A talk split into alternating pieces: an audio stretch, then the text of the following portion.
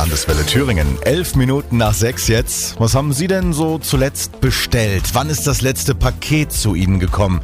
Also ich habe jetzt mal wieder Sommerreifen bestellt und das online und die werden ganz normal per DHL oder einem anderen Paketdienst gebracht.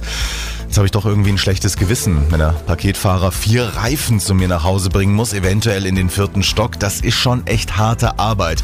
Deswegen will ich mal wissen von DHL-Sprecher Thomas Kutsch, wie viel muss ein Zusteller eigentlich leisten?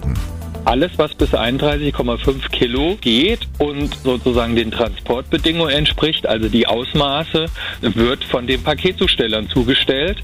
Das kann Hundefutter sein, das kann Lebensmittel sein, das kann alles sein, was sich in einem Paket verstecken darf. Und die Kollegen haben natürlich auch ein paar Hilfsmittel.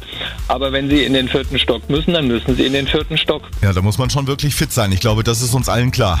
Dieser Job als äh, Paketzusteller ist ein knochenharter Job. Wenn Sie jeden Tag, fünf Tage die Woche, bis zu 200 äh, Pakete zustellen, äh, dann wissen Sie, was Sie getan haben. Und das heißt, Sie haben schon eine Menge zu schleppen. 200 Pakete also in einem Auto pro Tour.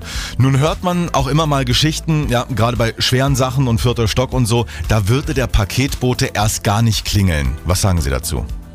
Das Prinzip des Paketzustellers ist, mit einem vollen Auto loszufahren und mit einem leeren Auto wieder zurückzukommen, weil es ist viel, viel aufwendiger, einen Benachrichtigungszettel einzuwerfen, die Sendung nachher sozusagen der entsprechenden Filiale zuzuordnen, wie die tatsächlich vor Ort zuzustellen. Also, der Paketbote hat eigentlich ein eigenes Interesse daran, sein Auto leer zu bekommen. Vielen Dank für die Einblicke, Thomas Kutsch von DHL.